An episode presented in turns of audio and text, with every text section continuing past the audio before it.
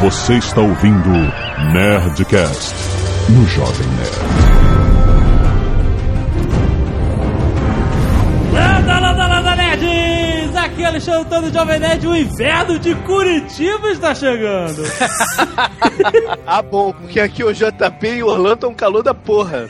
Aqui é o Guga e eu sinto saudade do tempo que não existia o termo bullying. Puta que pariu, que frescura do caralho.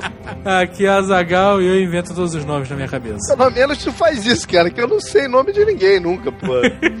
Porno, eu pelo menos tinha decência de botar um- uma lista dos nomes no começo, dar uma olhada de vez em quando. né? Muito bem, muito bem, nerds. Nós estamos aqui para fazer um Nerdcast requisitadíssimo. As Crônicas de Gelo e Fogo, meu irmão. Começando com o primeiro livro, A Guerra dos Tronos, rapaz. Isso aí. Pensando bem, a gente podia ter combinado gravar cada um num trono, né?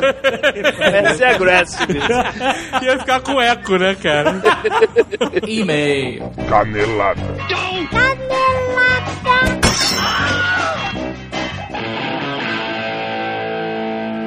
Muito bem, Azaghal, vamos para mais uma semana de vez em Caneladas do Nerdcast. Vamos. E essa semana, Zagal, estamos falando de The Game of Thrones. Exato. O livro é velho, mas a gente tá conhecendo agora, mas que fascinante! Vamos falar sobre isso hoje e não esquecer de anunciar que neste domingo, logo depois da publicação deste Nerdcast, no dia 8 de maio de 2011, estreia no Brasil, no canal HBO, Sim. The Game of Thrones. Puta. A série da HBO. Esse livro não podia virar uma série da HBO? Virou. Toma. Virou e tá estreando. Então, se você não leu o livro, já pode começar a esquentar as turbinas vendo a série. Exato. E uma dúvida que muita gente que não leu vai ter. Eu vou me enrolar pra entender as coisas sem ler o livro? Sabe, porque tem filme que tu vai ver e, puta, isso aqui, esse filme é só pra quem lê o livro. O que acontece?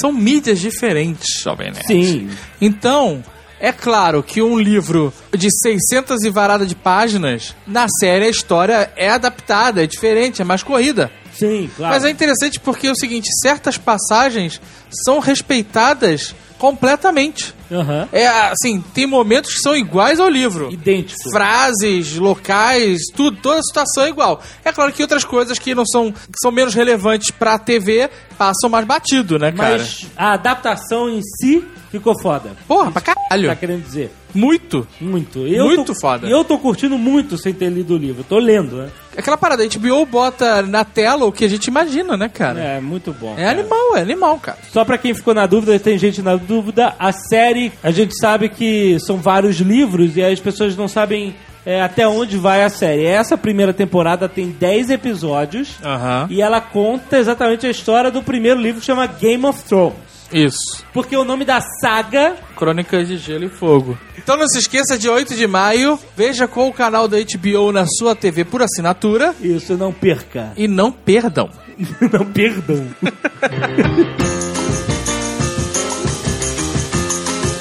Muito bem, agora eu quero falar com a portuguesa. Oi.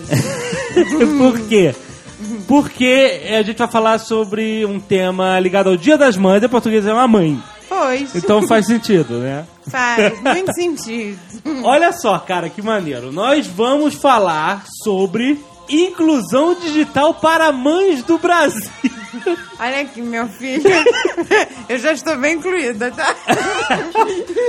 Não, a portuguesa tem uma parada. Uma parada de inclusão digital. O que que eu tenho? Você clica duas vezes em qualquer coisa. Ah, eu tenho essa mania. Não precisa clicar duas vezes num link, portuguesa. É só uma vez. Quando você Mas clica é duas vezes. automático. Quando você clica O duas meu vezes, dedo coça. assim. Piora. Às vezes demora mais. Mas olha só que maneiro. Guaraná Antártica está fazendo uma campanha de inclusão digital das mães. Quem não tem história de mãe que não sabe mexer com computador, você tem que ajudar a mãe. Ah, mamãe não sabe mexer com computador. Me ajuda aqui a acessar meu site. Você tem endereço do meu site? Não deveria ser um e-mail. É o e-mail. A tua mãe tem uma boa, né? A minha mãe tem. É, Eu falei que ia mandar um e-mail pra ela. Não, mãe, eu te passo por e-mail tudo, fica tranquila. Ela, ah, não vai dar, porque eu não vou estar aqui no Rio, vou estar viajando. não vou, não vou conseguir receber em Minas Gerais. Ela, ela tem computador em Minas, ela tem internet em Minas, mas não era o e-mail de Minas, né? Não era e-mail de Minas. Cara, isso é verdade. Mas então, todo mundo tem uma história com mãe e essas loucuras de não entender informática, etc, certo? Então, uma dica excelente do Guaraná Antártica. Eles criaram um hot site chamado Mamãe Cai na Web. Meu Deus. Tem um link aí no post, você clica e você lá tem um curso básico de computador pra tua mãe. Sensacional, apresentado pelo Rafael Cortez, ele ensina até como ligar e desligar o computador. Aquele botãozinho com uma bolinha, um tracinho pra cima. Eu nem, nem todo mundo sabe. Pra... Pois, a minha avó hum, nem sabe Não faz ideia. onde liga. E ó, você também pode ir no Twitter ou no Facebook oficiais da promoção e compartilhar algum mico de internet ou de computador da tua mãe que você fez passar. E bota ela pra ver o curso pra parar de encher teu saco quando você tá fazendo alguma Ai, coisa mais importante. olha só como fala da mãe. Cara, é um estresse, cara. Todo mundo sabe que é um estresse. Não clica aí, mãe. Não clica. Não, não. E tomara que tenha um cursinho dizendo pra mamãe não mandar PowerPoint pra ninguém. Isso é o O essencial. outro pra não mandar corrente. Por favor, parem. Mamãe caiu na web, Guaraná Antártica, vai lá olhar. E o pessoal do Guaraná Antártica também pediu pra gente mandar um recado aqui, prestando contas da campanha que a gente fez dia 1 de abril, que você clicava num link num vídeo, clicava no joinha, e aí a cada mil joinhas eles dariam uma cadeira de roda para uma instituição. Eles vão dar as cadeiras, vão fazer a entrega das cadeiras e semana que vem a gente vai ter link para os vídeos e a gente vai twittar. Então fique de olho no Twitter do Jovem Nerd. Muito legal. Mais um recado Azagal importantíssimo: Desafio Sebrae. A gente já falou em outro Nerdcast sobre empreendedorismo sobre isso, galera. Estudante universitário, você que não quer ser um assalariado o resto da sua vida. Você Não que seu assalariado seja ruim. não, mas o cara, esse é pro cara que quer empreender. Eu não quero que o cara que quer ser salariado perca tempo.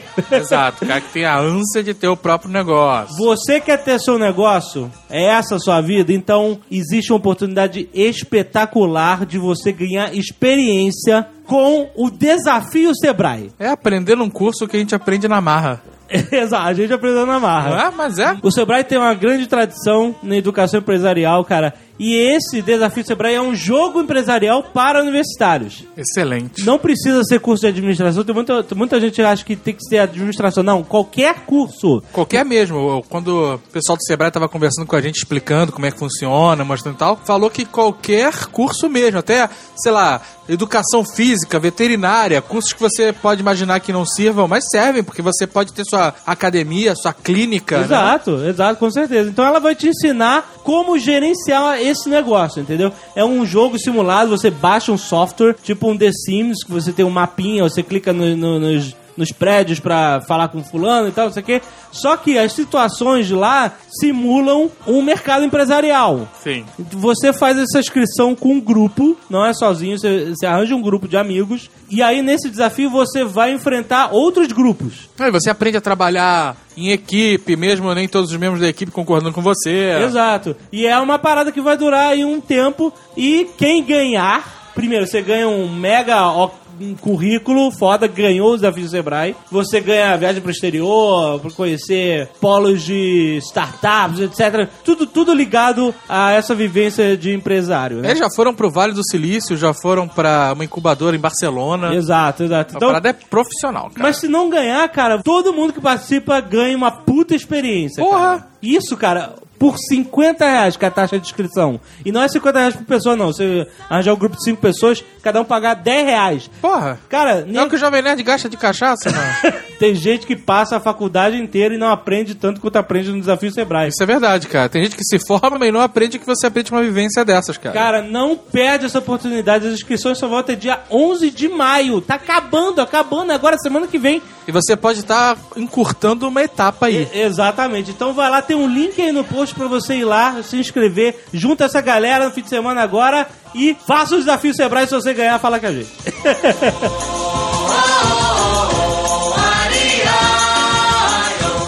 E atenção, agora porque temos novidades da Nerd Store! Sim, jovem, né? Estamos em maio, Ora bolas. atualmente em maio, O ano está voando. voando muito. E dia 25 de maio nós sabemos que é o dia da toalha, Zagal! Sim, as pessoas tentam dizer pra vocês que é o dia do orgulho nerd. mas ele é o dia. Sabe o que, que é isso? É. quando um, um novo reino conquista Outro e tenta. Ou uma nova religião e ela tenta mudar as datas principais. E é isso que tá acontecendo, cara. Ai, coloca- aproveitaram a data, né? Aproveitaram uma data importante e estão tentando usar pra outra coisa, cara. Mas é então o dia do Orgulho Nerd e o dia da toalha. E para homenagear nosso querido autor Ultra Nerd Douglas Adams, nós estamos lançando a camisa Don't Panic, Azaghal! Exatamente, a camisa mostra como você deve utilizar a sua toalha. Olha só! Afinal de contas, você tem que ter a sua toalha. Sensacional a camisa. Cara, que arte maneira, que arte interessante. Tem todos os usos da toalha ali na camisa. Ficou né? animal. É uma estampa colaborativa entre o Victor, o estivador, e o André Carvalho, do Iluminura. Sim. E participaram como modeletes da camisa Hugo e Rafael. Olha só, estão lá na vitrine estampada. A Rafael tem namorado e ele é ciumento. Podem seguir ela no Twitter. Mas aí as pessoas vão perguntar, Zagal, e a toalha? Puta, Vocês cara. vão lançar ou não vão lançar a toalha no dia da toalha? Eu vou explicar um negócio pra vocês. Quando eu trabalhava no motel, um marceneiro amigo meu falou uma vez assim pra mim: O peão é o capeta encarnado na obra. E eu transporto isso pra minha realidade atual, cara. E que é o quê? O fornecedor é o demônio encravado no comércio, cara. Ai, cara, o fornecedor, né, cara? É aquele mal necessário, né? Caraca, cara, é, É impressionante, cara. O que acontece? A nossa ideia genial Aham. para fazer milhões era vender um kit camisa e toalha. Lógico. é Então lógico. nós fizemos a camisa com essa estampa e a, a toalha está sendo preparada desde o ano passado, porque a gente está testando técnica, felpa, se dá para estampar, não dá. A toalha tem toda uma série de limitações que uma camisa não tem. Era aquela toalha que vazou no Nerd Office. Que a gente Exatamente. mostrou, né? O que aconteceu? A gente chegou a um produto que a gente ficou satisfeito com a estampa, né? Com o que a imagem que estaria na toalha e a qualidade da toalha, porque a gente poderia fazer uma estampa de um milhão de cores, mas ia ser aquela toalha que não enxuga nada, né? De caminhoneiro, sabe qual é que vende É. de, de gasolina? a gente não queria vender algo que não fosse, que não enxugasse, porque tem que ter forma em função. Sim. Quem disse que o fornecedor respeitou o prazo ou a qualidade que nós estabelecemos pro produto, cara? Cara, foi, foi, foi uma cagada geral. Primeiro, que ele mandou a toalha de bosta, que a gente não tem coragem de vender nunca. Depois, ele só mandou toalha de rosto. É, Quando cara. A gente pediu toalha de banho de rosto. É de amargar, Toma cara. só de rosto. O que, que você vai fazer com essa merda? Assim, a gente sabe que vocês não têm nada a ver com isso, é, só estamos passando os dilemas do dia a dia de um comércio nerd. É, aconteceu, velho. É, mas o que, o que importa é o seguinte: o produto de qualidade está lá à venda. A camisa, A camisa. Don't Panic. Se você é um mochileiro das galáxias, Sim. você tem que ter a camisa Don't Panic. Ô, que marketing agressivo. menino. Aproveitando, temos a reposição da camisa Motherfucker e Acre 2.0. Olha só, que beleza. Vai lá na netstore.com.br e faça as suas compras. E consulte seu médico. Vamos lá, se você não quer ouvir o feedback do último Nerdcast, você pode adiantar para 24 minutos e 17 segundos. O inverno de trás dos montes está a chegar. Vamos lá, relatório de e-mails. Lembra bota o último Nerdcast sobre o dia D, Segunda Guerra Mundial. Zenon Filho envia suas montagens do dia N. Somos os Nerdcasters no dia D. Ah, tá ótimo. Vilmar Rossi manda suas ilustrações do Nerdcast, cartazes de propaganda de guerra. Excelente. Ficaram legais. Fabrício Vaz envia um vídeo colorido do dia D. Ó, isso é Achei raridade. irado. Muito E maneiro. Tem, tem alguns outros ali que você pode ver no próprio YouTube. Muito maneiro. Maneiríssimo. Guilherme Abreu manda um vídeo sobre a USS Iowa. Excelente. A foto é demais, né? A foto do Blast. Blast. Fazendo puta, a água, puta, inacreditável. Muito maneiro. Rômulo Couto envia o trailer do game Dino D-Day. Que isso? É o dia D dos dinossauros. Onde as pessoas vão matar os dinossauros. É. Excelente. Mais links estão relacionados Café Catura. Mais uma caricatura. Dessa vez da senhora Jovem Nerd da Portuguesa. Muito bom, Ele né? faz a caricatura com café, é isso? Com pó de café? Eu não sei. Eu acho que a, a proposta é essa. Será? Café, catura, é tudo marrom. Mas será que ele não faz a caricatura no computador e aí ele bebe café? Tá bom. Vamos admitir. Essa é uma possibilidade. Independente disso, ele é muito bom, né, cara? Ele é um artista. Ele mandou as nossas e agora manda da Senhora Jovem Nerd da Portuguesa. Eu olhei lá no blog dele tem muita coisa, cara, assim, de blogueiro, de Obama e o que Legal. seja. Então, O cara manda muito bem, parabéns. Muito bem, mesmo. Douglas Docelino manda a imagem de jovem nerd na mão do palhaço. Ficou bom. Muito boa a ilustração. Ficou Ótimo. Resolvi. E Plínio Passos criou um skin personalizado do Jovem Nerd para o seu notebook. Olha só. Ficou maneiríssimo. Maneiro. Será que isso dá dinheiro? Não sei. Além disso, tem outras imagens, montagens e links que você pode conferir no post e dar um page view para nós. Muito bom. Diego Oliveira, 25 anos. E Daniel Watchholtz, 34 anos, ambos de Blumenau. Essa é a medalha da Cruz da Mãe Alemã. Bom, ele fala que é essa porque ele mandou um link aí que você pode clicar e, e olhar. Essa condecoração era outorgada às mães alemãs de grandes famílias e possuía três classes distintas, como o Blue Hand falou. Só que ele corrige: bronze para mulheres que tinham quatro ou cinco filhos, prata para mulheres que tinham seis ou sete filhos e ouro para as mulheres que tinham mais de oito filhos. Certo. O reverso da medalha traz a inscrição 16 de dezembro de 1938, data de sua Não, instauração. não, não, não. Em alemão. Ah, peraí. Ah, Qual é isso aí? 19... Cara, que é Zex, Zextin? Zex, eu não lembro mais. Tem que lembrar. Zextin December 1938, eu não lembro mesmo, cara. Ah, tá bom. Data de sua instalação e reprodução da assinatura de Hitler. A cruz era usada em torno do pescoço em ocasiões formais, mas normalmente somente uma miniatura da medalha era usada na lapela esquerda. Ele fala: O meu exemplar possui a fita e caixas originais. Será é que a avó dele foi uma avó de ouro, uma mãe de ouro da Alemanha? Eu acho que não, acho que ele simplesmente coleciona, né, cara? Cara, mas Se tem ele comprou, é dele. aqui no Brasil é proibido, tem lugares que são proibidos você ter relíquia nazista. Sabia disso? Eu sabia.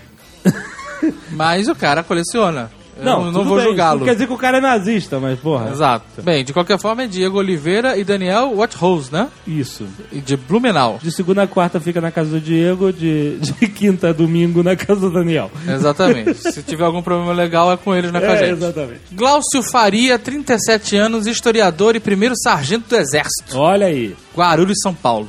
Excelente. Primeiro sargento, cara. Não é pouca coisa. O sargento é o cara que eu mais respeito.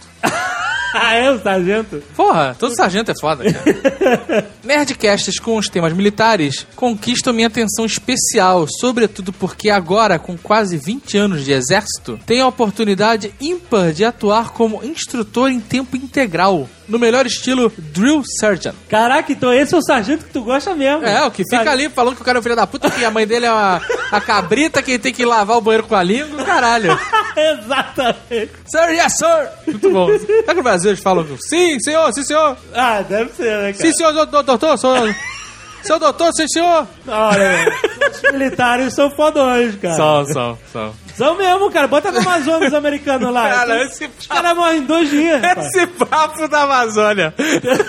Cara, pô, cara, onde é que a gente vai ser bom? Eu não duvido que seja bom, cara, mas uma bomba acaba com qualquer militar bom na Amazônia, Aí você cara. tá falando do poderio militar brasileiro. Não, mas eu não duvido, eu não duvido, eu não É, duvido. então. Não duvido que seja bom. Eu, eu duvido que o equipamento deles seja bom, mas eles eu acredito que sejam bons. Você sabe que Tanto que que os caras são, realmente são sinistros. O nego solta eles é, sem porra nenhuma. Eu já ouvi falar na fronteira, no final de treinamento de classe de elite, sei lá que porra, e o cara tem que se virar, comer macaco. É, meu irmão. É, realmente são sinistros, realmente são sinistros. Não é aquela galera da Eco 92 passeando no, no calçadão com arma sem munição, né? Pô, mas aquela galera do- tava servindo tinha que estar lá, pá. É, não, não tá certo. Quanto ao último Nerdcast, gostaria de completar uma informação prestada pelo Eduardo Spor, relativa à origem da expressão dia D. A utilização da letra D para dia, H para hora, é o termo usual para os militares, assim como A para ano e M para mês. Ou Não Y tem como ser mais claro.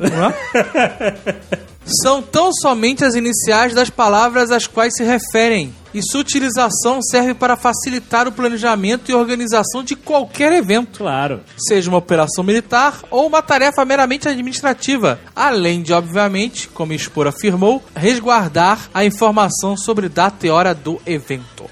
Sim. Normalmente o planejamento da operação existe antes mesmo de definir qual dia ela- ocorrerá. E com isso, todas as ações são planejadas de acordo com a data do ataque. Ah, sim. Então, como a data não existe ainda, mais um motivo pra ela ter um código, Exato. né? Aí tem as seguintes tarefas, eu que dar um exemplo, né? Dois dias antes reunir o pelotão, um dia antes da munição, fazer briefing, né? Aham.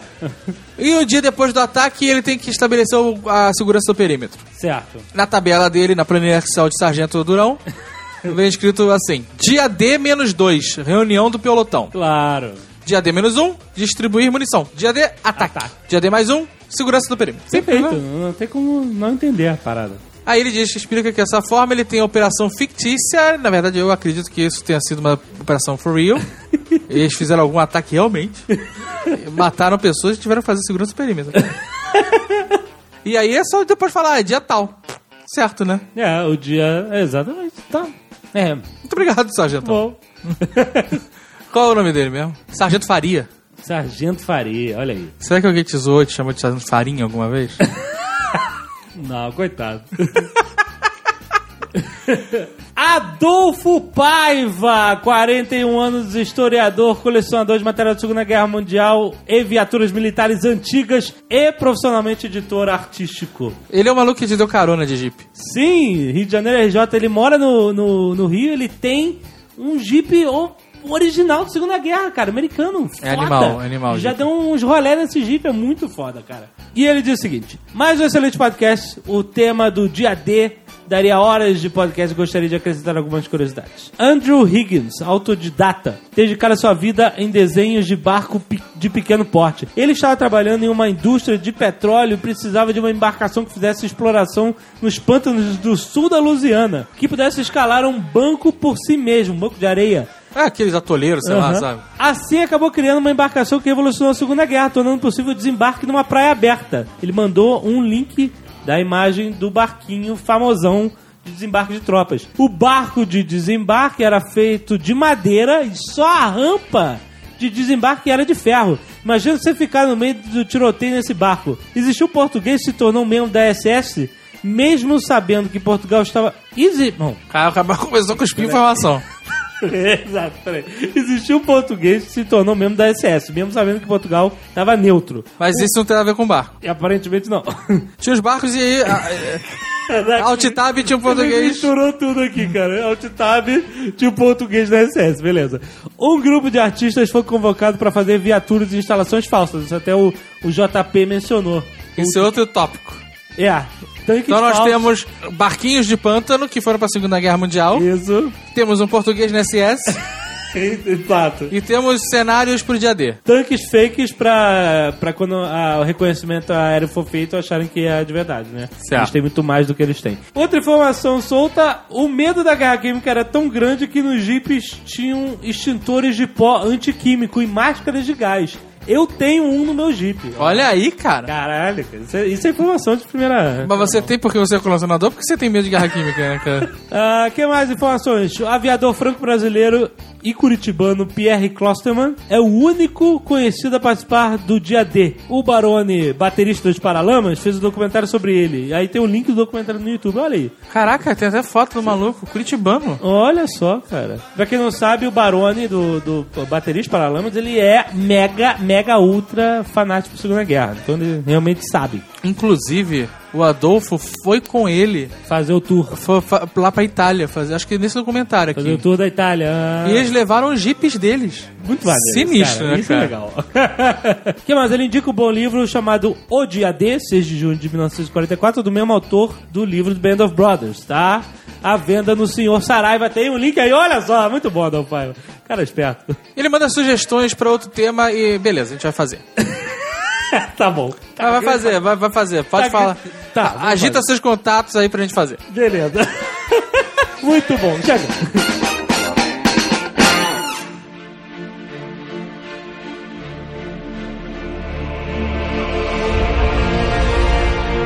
você não leu ou vai querer ver a série com surpresas, É, a gente não vai dar spoiler agora, mas vai ter um momento que vai ter spoiler, a gente vai avisar. Então você vai ouvindo até o momento dos spoilers. Exatamente, é. Vamos fazer assim. Que você ouve, você se interessa pelo caso. Depois, se você quiser ver a série, quiser ler o livro, você para e depois volta.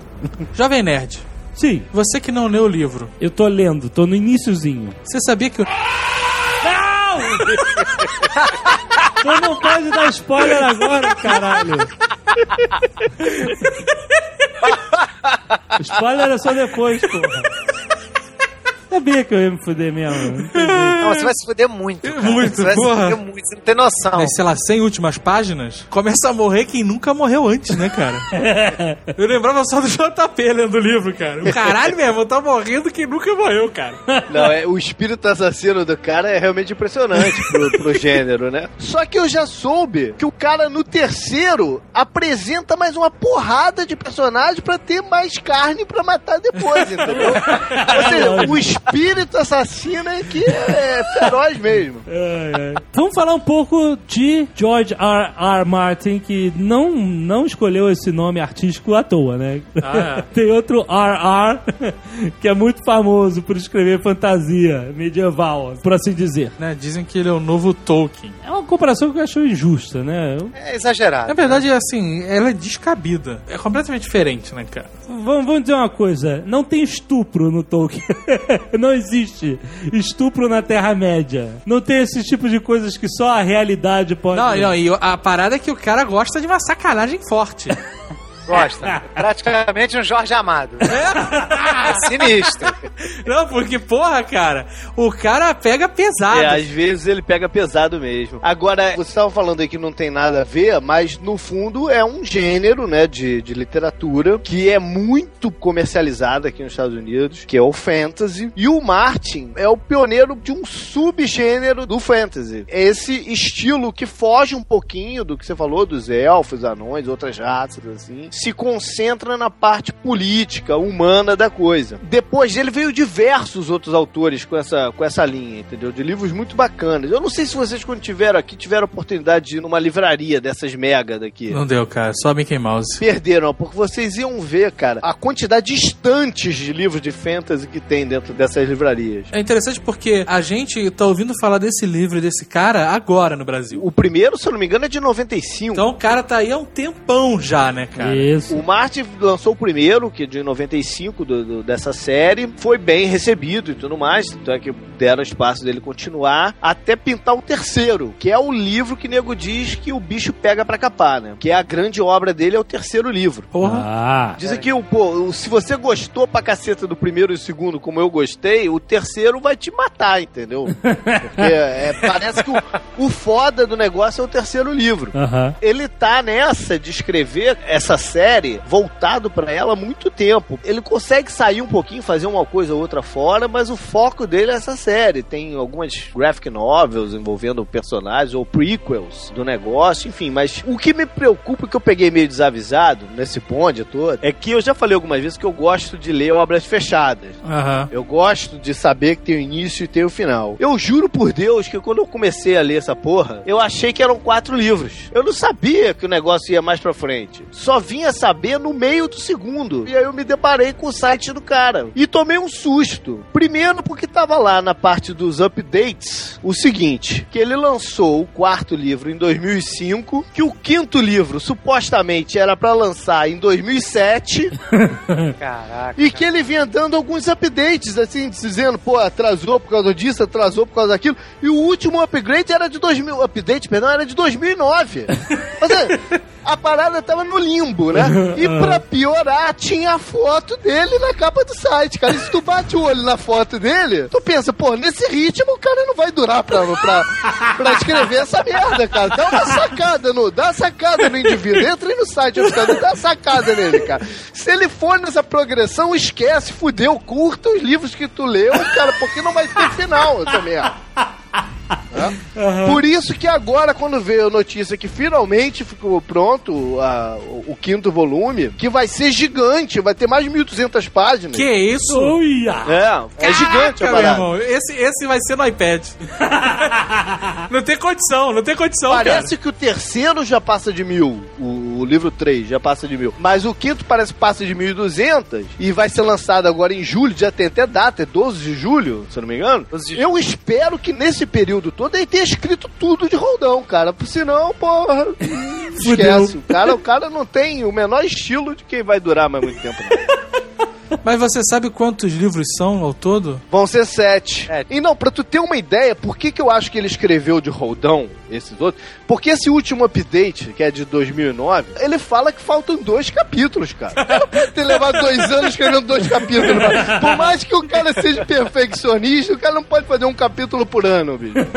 Eu, assim, não, me, não ficava tão paranoico em ler uma obra fechada. Eu, eu curtia ficar lendo e acompanhando o cara e tal. Mas de um tempo pra cá, que eu tenho menos tempo pra ler, é, eu tenho ficado puto com isso. E eu acabo esquecendo o que aconteceu no livro anterior, cara. Eu também. Fica Acontece comigo. Fica mais de um ano sem pegar a parada, né? Então. Mas é impossível pra, pra, pra quem tem pouco tempo, cara, pegar o livro anterior pra dar uma relida, cara. Exato, É- é- exato. Isso é impossível, cara, hoje em dia, entendeu? Pô, mas é engraçado que nesse gênero de, de, de fantasy, de fantasia, não sei se nego traduz assim pro, pro, pro português, não sei, tem alguns autores que são malucos de lançar umas séries em 12, 13, 14 volumes, cara. Robert Jordan, que é um dos papas aí do, do gênero, pô, a série dele já acho que já tá no 14, cara, não tem previsão de acabar, entendeu? Uma parada dessa nunca vai me pegar, cara. É foda. Eu não tenho paciência pra isso, entendeu? Espera gosto fechar a série, né, mano? não, nem nunca. Eu não vou, porra, não, não dá mais pra essa altura. Me programar pra ler, por 18 livros de uma.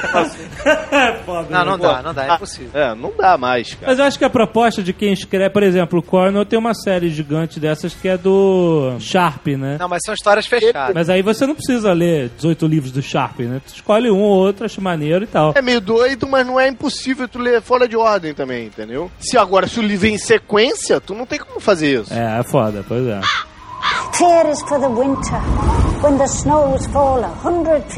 Vamos falar um pouco do estilo do George R. R. Martin. E eu acho que basicamente fica na mente do nerd é colocar ele em algum lugar entre Tolkien e Bernard Cornwell. Porque o Bernard Cornwell, pra quem não conhece, é um cara que escreve romances históricos, né? O cara faz muito sucesso. Se você é nerd e não conhece Bernard Cornwell, pelo amor de Deus. Ele é o autor de Crônicas de Arthur, a trilogia lá do, do Graal, né? E agora as Crônicas Saxônicas que é- estão em aberto e ninguém sabe quando é que vai terminar, mas que é a melhor obra dele até agora, que todo mundo diz. Ele pega um período histórico da Europa medieval e tal, e ele tem uma linha guia, que é o que aconteceu, a unificação na Inglaterra, ou então a própria lenda arturiana, e ele vai e recria personagens, recria tramas em cima desse background histórico, né? O interessante do Cornell que faz o livro dele ter esse diferencial é que ele pega um personagem paralelo, não faz parte da história É real. fictício, né? E coloca ele ali, do lado dos caras, do lado do Arthur, do lado do rei, entendeu? Alfredo. E ele conta a história toda, o que, que tá acontecendo, e ele tem a liberdade de fazer a merda que quiser, porque o personagem dele não é o principal. Sim. Diferente do Con Wingdon, escreveu Imperador e tá escrevendo agora o, o do Gengis Khan. Peraí, peraí, peraí, peraí. Como assim tá escrevendo agora do jeito que não acabou essa merda também, não? Eu não sei, cara. Eu não sei porque eu não tô lendo. Hã? Meu irmão me deu três livros aqui prometendo que, pô, tinha acabado, tinha um fim, aquela merda. Acho que acabou no 3, eu acho. Não sei. Porra, não, não me assusta a altura dela. No caso dele, ele pega o cara. O imperador, ele, a- o personagem principal dele era o Júlio César. Já no do Gengis Khan, o personagem dele era o Gengis Khan, cara. Sim. E ele faz uma coisa que é legal, que é igual a do, do Cornell, que é pegar o personagem principal dele desde criança e desenvolver até a vida adulta, né? Ou morte. No Sim. caso do Júlio César. Isso é maneiro. Isso é maneiro se o cara acelerar na criança, né, cara? 60 páginas, 80, tá bom, né? Cornell, ele, ele trata esses assuntos com o máximo de realismo que ele puder, né? Todo mundo que tem barba tem piolho na barba, as mulheres têm sovaco cabeludo, são É. fedorentas, Não tem dente. sabe? Dente é uma regalia inacreditável. É, Não, assim, isso é que é foda no Cornell, realmente. Essa riqueza de detalhes sem, sem frescura. O convento sabe que vai ser invadido, as mulheres vão ser estupradas, as freiras talham o rosto inteiro para os caras ficarem com nojo e não estuprarem elas. Porra, é uma dose de realidade agressiva de Idade Média, né, cara? Não existe isso no mundo de do Tolkien, né, cara? Não tem sexo animal na Terra-média, sabe? Não tem sexo at all, né, cara? Não tem sexo, ponto. São assexuados, é. Não, não que seja uma um estilo seja melhor que o outro, é diferente, né? Você tá numa vibe diferente quando você tá lendo qualquer um desses livros, né? É, mas é, no fundo é uma evolução da coisa também, né, cara? Mais ou menos. Não é uma evolução de ser melhor ou pior. É uma evolução de o que as pessoas esperam do, do- de uma obra. Você não quer comprar uma- uma- um livro lançado lá na, nos cafundós, numa época muito mais restrita do que você podia falar e o que não podia falar, e hoje, né? Mas que- sabe o que eu acho legal? Assim, do Cornell, por exemplo, que eu gosto é esse realismo dele de piolho, nego sem dente e a descrição das batalhas. Eu acho isso foda. É, a descrição das batalhas do Cornell ele é imbatível. Esse, esse é a parada do Cornell, né, cara? Você, o cara começa, você entra na, na parede de escudos, você entra nos combates, você entra Não, nos o navios. conceito de paredes de escudo eu nunca tinha visto antes do Cornell. De como descrever a batalha visto dessa parede de escudo. A partir disso, todos os livros agora fazem, né? Mas antes disso, a gente só tinha descrição de batalha estilo Braveheart, que a galera correndo encontra o outro, né? Exato. Antes do Cornell era assim, que você imaginava, ou, ou você via a descrição da batalha, um bando de maluco correndo um em direção ao outro. Mas quando você lembra, quando, pô, a gente jogava RPG, o Dave vai lembrar, pô, que eu, eu era maluco pelo livro do Warlaw, no, Aham. no, no Rolemaster. Como esquecer? É. E o, o- a, minha- minhas, mi- as minhas campanhas eram todas voltadas pra acabar dentro do Warlaw e guerra entre os lugares e tal. O que, que eu achava maneiro dali? Justamente isso que eu, eu perdia nos livros e na, na- no cinema. Que era parte de formação militar, e, enfim, estratégias ali. E você via os pontos que você tinha quando a tua formação era mais compacta, menos compacta. Isso tava ali no, no, no, no- no RPG. Mas a gente não tinha essa transposição pro cinema ou pra literatura. Eu Aham. vim a ter no, no livro do Arthur, que foi o primeiro do Cornell que eu li. Foi o livro do Arthur que, de repente, os caras estão lá numa parede de escudos e descrevendo como é lutar ali. Não é aquela coisa a esmo de, pô, um contra um, espadada, o outro vem pelo outro lado e tu mata também. Não era assim, era uma coisa organizada, mas militar mesmo. Agora é engraçado que no Martin, ele foge da batalha, né, cara? vai a curiosidade em relação à série. Como é que ele vai fazer, né? Eu acho que a série, vai- a série da TV, ela, ela vai suprir isso, eu acho. Vai, exatamente. Pois é, é essa a expectativa. Se ela vai suprir isso ou se ela vai também fugir. Não, não, não, não, não eu faça... não sei, cara, eu não sei. Vai depender de um monte de coisa, porque, filmar ainda é mais complicado do que escrever. Precisa saber se os caras vão fazer uma batalha, pô, foda, ou se vão fazer uma parada estilo History Channel, quatro maluquinhos se se batendo, né? Não, e eles precisam fazer isso porque, pô, eles têm que complementar, não pode ser a mesma coisa. O livro eh, chega, para mim, chega a ser até um pouco frustrante. Agora eu já me acostumei, mas é foda porque é, os caras se preparam todos, um milhão de nomes de vassalos, de fulano vai por aqui, ciclano vai fazer assim, tem a- o, o- o conselho, tem a mesa gigante, 150 caras, o cara descreve um por um, eu vou falar isso, eu vou fazer aquilo, eu acho que ele tem que fazer. Aí beleza, então o rei decidiu. E no dia seguinte chegaram com a cabeça dos inimigos. Porra, é foda, cara. No 2, não chega nem a isso. No 2 é alguém falando pro fulano, ó, teve uma guerra lá não sei onde e o cara ganhou. Porra. Agora, em compensação, o que ele economiza de, de descrição das batalhas e das lutas, ele não economiza na putaria, né, cara? É, não, a putaria é pesada, meu irmão. O cara, o velhote, ele tá numa ura fortíssima, meu irmão. Mas tu sabe, cara, que, pô, eu, eu gosto de ler as coisas comparando. É, é até sacanagem eu comparei com outros, outros livros, né? E recentemente eu li um, cara, que, porra, o Pilares da Terra vai a detalhes muito mais fortes ainda, cara, do que o do, do Martin, entendeu? Então o do Martin nem me chocou muito nesse ponto. Deve ser tendência também, né? De, de- de descrever o ato sexual mais forte, porque o do, o do Pilares da Terra, cara, o nego vai a detalhes que, pô, tu só vê em filme de sacanagem, cara. Entendeu? É, não é sério. E o, o Martin chega, parece que ele tá com vontade de ir também, e aí chega uma hora que ele fala, pô, é melhor não, né? e para, mas tu vê que ele tá com vontade de chegar lá. A primeira vez que eu vi num livro escrito por foi esse livro, cara. A primeira vez. A primeira Pô, vez. Mas então- é no segundo então- livro, tá? É no então segundo livro. parte, parte pro Pilares da Terra, cara, que tu vai tomar um susto. Bom, em primeiro lugar, dizer que é um livraço também, né? de, É, de- não, de- dizer de esse- romance histórico é o melhor que eu já li até hoje. Melhor que Corno, melhor que o Cacete 4. Mas é forte pra cacete, cara? Não leia perto de familiares, entendeu? essa- Agora que é uma coisa engraçada, quem me deu o livro foi a avó da Francine, cara. Pô, esse livro é muito bom. Eu fiquei, cara, eu mostrei as partes pra Francine assim e falei, pô, que tua avó tá lendo, cara?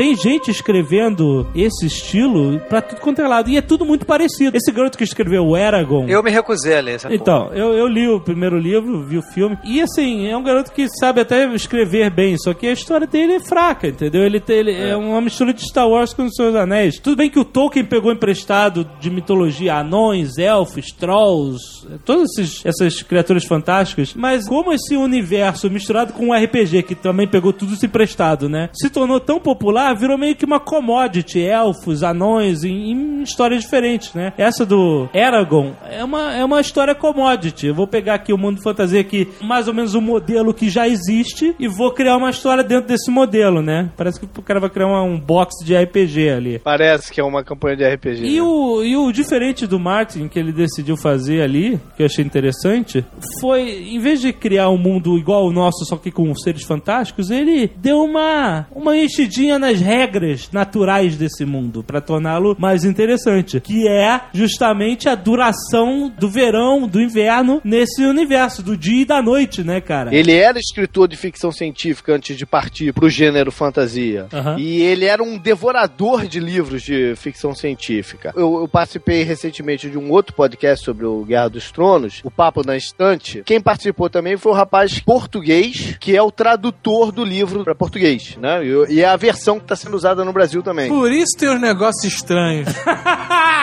O primeiro livro é. Eu questionei ele baseado na que, que eu tinha lido, O Senhor dos Anéis, em versão de português de Portugal. E eu questionei ele, falei, o nome dele é Jorge. Eu falei, Jorge, pra ser sincero, cara, eu sou filho de português e eu li o Senhor dos Anéis em versão português de Portugal, porque na minha época que eu li não tinha em outra versão. E, pô, foi extremamente difícil de ler, porque, pô, usa-se termos e para que a gente não tá acostumado, né? Como é que tá esse? Ele me falou que não. É mais fácil e a gente ponderou até pelo estilo de escrita, né? Do, comparado o Tolkien com o do cara. Mas ele tava falando que ao conversar com o Martin nas pesquisas dele para tradução, o Martin falou para ele que, pô, ele era devorador de material de ficção científica. E daí que vem esse negócio das estações mais longas e tudo mais, de ser sistemas planetários diferentes, com órbitas maiores e tudo Sim, mais. sim tem, tem até um, um conto do, do Isaac Asimov que a gente falou. Exatamente. Que é o Nightfall, né? Que era um planeta que não tinha.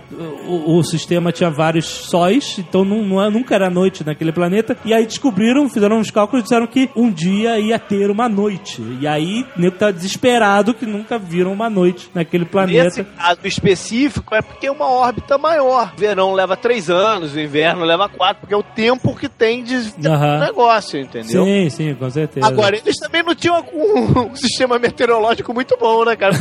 Eles ficam só nessa, pô, tá vindo, tá vindo, pô, os caras não sabem quando é que vai chegar o inverno. não tem solstício no mundo deles, né, cara? Não, mas eles estão na era medieval, porra. Não, mas nego sabia, cara. Claro que sabia. Eu sabia muito bem quando ia chegar o inverno que tinha que acumular comida e guardar, né? cara? Me parece que é uma coisa meio a esmo, né? Porque. É, é, É aleatório. É aleatório, É exatamente. aleatório. Tanto que eles É aleatório. falam, quanto maior um verão, maior o inverno. E o, um dos mestres lá fala, ó, esse foi o maior verão que a gente já teve. Se prepara que a pica gelada vem com força. Fica Ou seja, O planeta, pô, é doidão, né, cara? Vai pra longe, mais pra perto, sei lá que é essa, né, cara? É, não tem, muito, não tem muita regra. E é engraçado porque eles estudam astronomia e tal, os personagens estão lá de luneta, vendo cometinho, cacete. Mas as estações, elas são meio loucas. Ele fala, esse verão durou dois ciclos de whatever do planeta, sabe? É estranho mesmo, assim, né? O planeta deve girar conforme quer, né? Mas acho que existe essa preocupação de colocar esse mundo fantástico dentro desse escopo de ficção científica, de ser um planeta em outro sol. Ele não pode simplesmente dizer que é o mundo, essa porra é mágica e é o jeito que o mundo se comporta. Esquece planeta, esquece órbita, esquece tudo. Principalmente no início, né, né, nesses primeiros livros, ele quer afastar um pouquinho A magia. né? Ele quer deixar o negócio mais pé no chão. Tanto que tem a família dos Targaryen, que são os que tem o dragão como escudo, né? O pessoal pergunta dos dragões, que eles tinham dragões e tal. E o consenso é que os dragões não existem há milhares de anos. Até existia um lado mais fantástico das criaturas da floresta, dos primeiros seres e tal, mas que eh, os próprios homens acabaram com eles. Ah, mas até aí É. pode ser lenda também, né? Não tem evidência. Não, mas existe osso de dragão e, e- e- e ovo de dragão. Essas outras criaturas fantásticas, eu tava vendo no terceiro episódio, o Tyrion falando que não acredita nelas, entendeu? Pra ele isso é história de, de conto de fada. Que já são, são tão antigas que já se Exato. tornaram meio que lendas, assim, coisa de 5 mil anos atrás, assim. Exato. Então o dia a dia dos personagens é um dia a dia, pô, real, entendeu? É porque que dá a entender que o mundo deles tá meio que. decadente. É, decadente, tá com falta de manutenção. Agora, É, deixaram exatamente. acabar os dragões, deixaram acabar o. Mas Tanto que. isso, é, isso, é, isso é visível que é uma decadência. Até econômica mesmo. Fear is for the winter, when the snows fall a hundred feet deep. Beleza, a gente entendeu o inverno, o verão, como é que funcionam essas. Ah, não, a gente não entendeu. A gente aceitou. É, tem que aceitar. Tem mais, tem mais uns elementos fantásticos aí, reais, que não são lendas que você vê. No norte desse reino, no norte lá de Westeros, tem um muro feito de gelo, um muro gigantesco. Tanto em altura quanto espessura. Isso, pô, uma, uma parada colossal. Esse muro, ele é uma fronteira para uma terra maldita, uma terra amaldiçoada. Uma Não, terra... na verdade não, só a terra selvagem só. Porra, olha o tamanho do muro, maluco. Os romanos fizeram um muro na Inglaterra lá, no, né, pra, pra deixar os escoceses do outro lado. É que a gente não sabe o quão selvagem eles são, né? cara? Mas, porra, os caras têm um muro de gelo gigante e nesse muro vive uma ordem que é a Patrulha da Noite. Eu acho foda, né? A Patrulha da Noite, cara, eu acho foda. Quando apresenta a primeira vez, fala-se dela, fala-se com muito glamour, né? Os caras que abdicam de tudo, fazem juramento, viram os irmãos que vestem negro e vão lá pra muralha defender a fronteira contra sabe lá Deus quem. E tu fala, que foda a galera de preto, quero me juntar a eles, né, cara? São praticamente os templários desse É, mundo, né, sim, cara? sim, com São certeza. muito maneiro. É um núcleo foda da, da- do, do livro. É engraçado porque eles perderam um pouco o glamour pra Cara, mim. mas eles não têm glamour nenhum, cara. Era É, bandido e nenhum. mendigo. Pelo menos nesse instante da história lá do mundo deles, entendeu? Eles podem ter tido um glamour ante- anterior. Sim, sim. Mas naquele instante eles estão fodidos mesmo. A Patrulha da Noite, teoricamente, eles são os guardiões da civilização de Westeros. Sem a Patrulha da Noite, a civilização estaria toda comprometida. Sim. A ideia é essa, eles são os guardiões do estilo de vida. Tanto que eles não podem ter é, alianças, né? Eles não podem tomar partido de ninguém. Tem que pensar no coletivo, no todo. E talvez eles estejam fudidos, assim, de, de recursos, justamente porque as outras pessoas não acreditam mais que eles tenham serventia, né? Não tem Exatamente. porra nenhuma lá do outro lado. Então pra que, que eu vou dar recurso pra esses caras não defenderam nada? É, porque se o perigo não vem mais, né, cara? Porque ele não existe, né, em teoria, né? Mas peraí, mas, mas aí eles vêm falando dos andarilhos brancos lá, os walkers lá, os, Em português é os outros, né? os não é outros, isso? the others, é. The Others. É, eles chamam de the others. Lost Feelings. Sabe-se o que que é? São tipo orcs que ele criou, urukais, os caras não, assim? cara. Pra começar, no livro não tem esse negócio de elfo, de orc. Não tem, né? Só tem anão, só tem anão. Não, anão, anão. Parecido com o nosso mundo, é. Anão, Mas anão. não, não é uma raça. Mas é anão e é madafoca. é, não é anão de Tolkien, né? Mas eu Anão vou te mesmo. dizer que eu tô desconfiado que tem galera fantástica lá do outro lado, sim, entendeu? No, no meio do que eles defendem, por algumas indicações que eu tive no segundo livro. Mas eu não tenho assim a definição. Acho que no terceiro vai dar pra dar uma ideia melhor. Fear is for the winter, when the snows fall a hundred feet deep. Tem três tramas ocorrendo ao mesmo tempo. Certo. né? Uma trama é, é a Guerra dos Tronos mesmo, é aquela questão da conspiração, um conspirando contra o outro, todo mundo querendo poder, Aham. E isso é o Chan do livro. que é a foda do livro, Que né? é a parada política. Isso é o a parada foda do livro. O cara deve ter um mapa gigante na parede, cara, com todos os nomes que. Porque, caraca, meu irmão, tudo cheio de pormenor e de mil intenções. Puta que pariu. Cara, cara. Tô imaginando, tô imaginando o cara com um quadro enorme assim, com a- sabe aquelas coisas tipo do FBI pra pegar o- os caras que vão assim, pô, Aham. chegando na galera pra baixo, não sei o quê, e ele vai matando e vai riscando, fazendo um X assim, né? em cada carinha, né? Esse Com cara, alfinete e barbante, né? Ligando os caras, né? esse cara fez um curso com o Manuel Carlos, cara, porque ele também trabalha assim, cara. Pô, todos os pessoas da novela na planilha gigante. É assim mesmo, cara. É, aí ao mesmo tempo você tem uma ameaça sobrenatural vindo do norte que ninguém tá esperando, porque pra eles isso não existe. Certo. E do outro lado tem os Tagarian, né, que são os, os herdeiros do antigo rei, que estão tentando atacar também do sul, né? Eu acho É. que estão no sul. Estão no leste. No leste. No leste, né? Pros personagens do livro, a única coisa que é um problema real é a, a intriga política. E- porque é, ela é. pode fuder todo mundo. É verdade, é verdade. A rainha atual fala, né? Quando você joga a Guerra dos Tronos, em inglês The Game of Thrones, né? Ou você ganha ou você morre, né? Muito maneiro isso. Essa frase é muito maneira. É muito maneira essa frase, né, cara? E Ó, o Porra. livro tem várias frases maneiras. No né? final do livro, ele leva isso a- a- ao pé da letra. O inverno está chegando, outro mote do livro. Não, e, e o medo do inverno. Esse, esse medo é real. mas, o- sim, mas o inverno é, é inevitável. É inevitável, mas é- o pessoal tem medo. Sim, que é um perrengue. E, ou seja, existe um medo do que vai acontecer quando o inverno chegar. Entendeu? Esse medo é real também. E, por último, você tem os Targaryen na Casa do Dragão, que perderam o trono, os filhos do Rei Louco, que estão exilados é, num continente além-mar, uma distância curta, mas... Estou na Mongólia. e aí o cara tá arranjando umas alianças políticas pra voltar com o exército e reconquistar na porrada o reino dele. É, mas é- isso não é uma ameaça também. É, os caras levam meio que. Os caras não levam muito a sério, né? O... Como tá todo mundo tão preocupado com seus próprios interesses, eles não estão nem vendo, cara. É, é porque assim, a É. ameaça de trás da muralha, a, a- do inimigo lá, os outros, só quem acredita nela são os caras que vestem preto. Que são os únicos que estão vendo Nem alguma coisa. esses. E nem todo mundo leva muita fé. Aham. Já a, a- a ameaça dos Targaryen só afeta ao rei, o, o, o Robert Baratheon. É só ele que se preocupa. Porque tem aquela porra de, pô, eu, eu- eu sou usurpador, caralho. Isso de, de, de consciência que ainda tem nele, né? Esses bárbaros aí não vão. O cavalo não vai nadar o oceano pra chegar aqui, não vai rolar nem fudendo. A única coisa que preocupa é essa guerrinha política, esse joguinho de xadrez que tem ali, e o inverno. Porque na condição em que a história começa, Steros tem um rei, o rei dos sete reinos, né? É. E esse rei, na verdade, ele usurpou, né? O, o reino. Ele matou o rei e tomou o trono pra si. E os herdeiros ele- desse cara fugiram, estão exilados, né? É porque não era um rei um, um- que eles tomaram o reino do cara. É- era uma linha de familiar, né? Que, que, que era que reinava por sei lá quantos mil anos dessa família. E aí teve uma guerra, Exatamente. eles caíram, né? chegaram à conclusão que o cara, o rei tinha enlouquecido. Eles chamam de, de rei louco. E fala, pô, não dá pra viver com esse cara. Aham. O que, que a gente vai fazer? Por mais que tenha um rei, a divisão política é meio diferente do que a gente conhece. O resto do, do Westeros é dividido em outras províncias ou territórios em que o- os lords daquela província têm poder político forte. Não são simplesmente, pô, o barão de não sei o quê. Parece um pouco assim com Roma. É. Cada general tinha seu exército e isso dava força política pra ele. Não é só soldado.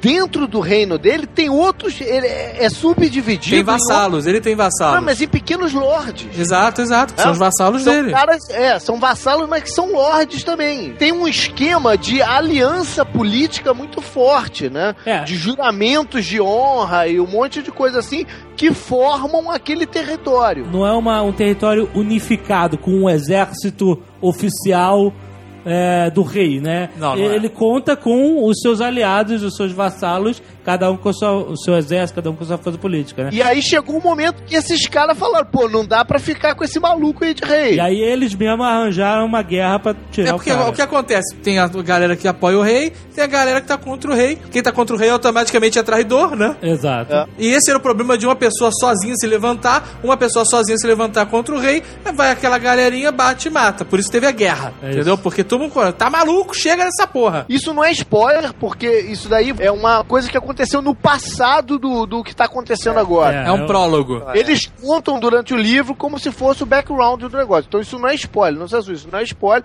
Inclusive o filho do rei, que era o cara, vamos dizer assim, o próximo na linha sucessória, e isso é maneiro porque eles têm uma linha sucessória de- é, definida pra cada reino, né? Isso. Esse aqui é o primeiro, aquele é o segundo, esse é o terceiro, né? Porque o nego morre muito, então tem uma linha sucessória mesmo, definida pra cada um desses lords. Primeiro da linha sucessória, o filho mais velho desse rei maluco, era um fodão. um guerreiro fodão na parada. Era o líder eh, militar do, do, do reino. E ele rodou nessa guerra. Sobraram os dois pequenininhos que vazaram, conseguiram fugir com eles e tal. E tinha uma coisa interessante de ressaltar aqui no, nessa linhagem dos Targaryen. Targaryen, os que perderam o trono. É, a galera do dragão. Ah, isso é, isso é maneiro, porque cada reino deles tem uma espécie de um totem, né? Isso. Isso. Essa galera era o dragão. Os Targaryen, eles tinham o costume de casar entre si. Isso. Irmãos entre si, pra não perder a linhagem. Foi perder aquele cabelinho? Perder aquele cabelinho esquisito, né, cara? De, de, de Al que maravilha.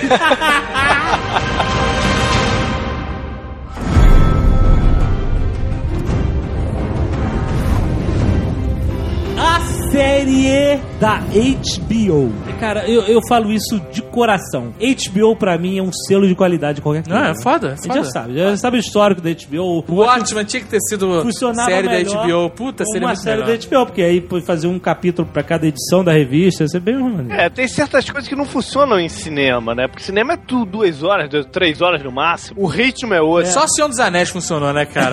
É, porra. E não tem muita explicação como funcionou. é, né? não sei como, Pois é. mas funcionou, né, cara? Esse funcionou também porque, pô, as pessoas envolvidas eram competentes, né? Sim. Ah, e uma das coisas da série que eu imagino que ela vai funcionar é porque o Martin está envolvido diretamente com ela. Graças a Deus, pô. Ele está envolvido com ela, ele tem experiência em televisão. Não sei se vocês sabem disso, cara. Pode parecer um choque pra quem não souber. Mas ele, cara, era o escritor daquela série lá atrás, que quando a gente era moleque, a Bela e a Fera. Eu sei. Nossa, não eu acredito. do Ron Perlman, né? É, Exatamente. o cara era, o- era o fera. É. Era Linda Hamilton. Linda Hamilton, caralho! Era uma série com um espírito obscuro pra caceta, né, É, cara? pode crer, exatamente. Ou seja, ele tem experiência de televisão, ele sabe o que que, pô, funciona, o que que não, né? Aham, aham. E, ou seja, tem gente competente em volta fazendo essa transição da- do, do livro pra tela. JP, você que tá aí nos Estados Unidos, em Orlando, com basicamente um mês de vantagem com o Brasil. O que que você tá achando? Eu acho que no primeiro capítulo eles quis mostrar uma porrada de coisa, entendeu? Deixar pô, a galera maluca no que nunca leu, mundo, né? entendeu? É, o máximo que ele puder. Não ficar só ali no no Interfell, não sei o que, e a trama ali. O que eu senti do primeiro é que eles deixaram alguns personagens assim, sem, sem tocar neles, justamente pra não confundir tanto. Como, por exemplo, o Rob, que aparece assim de, pô, só de, de passagem, né? O mais novo de todos, o caçulo, o bebê, nem apareceu até agora, né? Ele tem sua função também. E parece que no, no- na série ele vai ter oito anos. Na verdade, eu, eu particularmente acho até que se o livro fosse com a galera nessa idade que tá na série, seria até mais bacana. Mas não sei, sabe por quê, JP? Não, mas parece que o autor já falou isso, que é meio que se arrepende de não ter feito dessa forma. Sério? É. Parece Que que, ele já, já, já, já falou isso. Na Idade Média, a ga- a galera de 14 anos já era homem. Com cara. Não, mas mais, certeza. ou menos, mas mais ou menos, mas esses garotos de 14 anos não têm comportamento de homem, tem um comportamento infantil, cara. E eles, é aquilo que ele tava falando, que eles vão amadurecendo no, no meio do negócio, mas eles têm um comportamento infantil. Então não é que seja aquele, aquele esse, essa- esse papo de que o cara com 16 anos era adulto, entendeu? Esses moleques com 16 anos são adolescentes. Verão de 10 anos, leitinho com pera e ovo maltino. A criançada fica mais legal. Essa geração, né, cara? É, Tá todo mundo estragado, né, a meu? geração que nasceu no verão, fodeu. No verão é uma bosta, né, cara? Então, o cara só vai ser criado pela vida, né, meu? Tá ali, é mamãe pra cá, papai pra lá, meu lobinho pra cá. E. Se a gente for pegar os padrões de hoje, hoje em dia, cara, é sacanagem. A adolescência vai até 30 anos, cara. Vamos falar a verdade.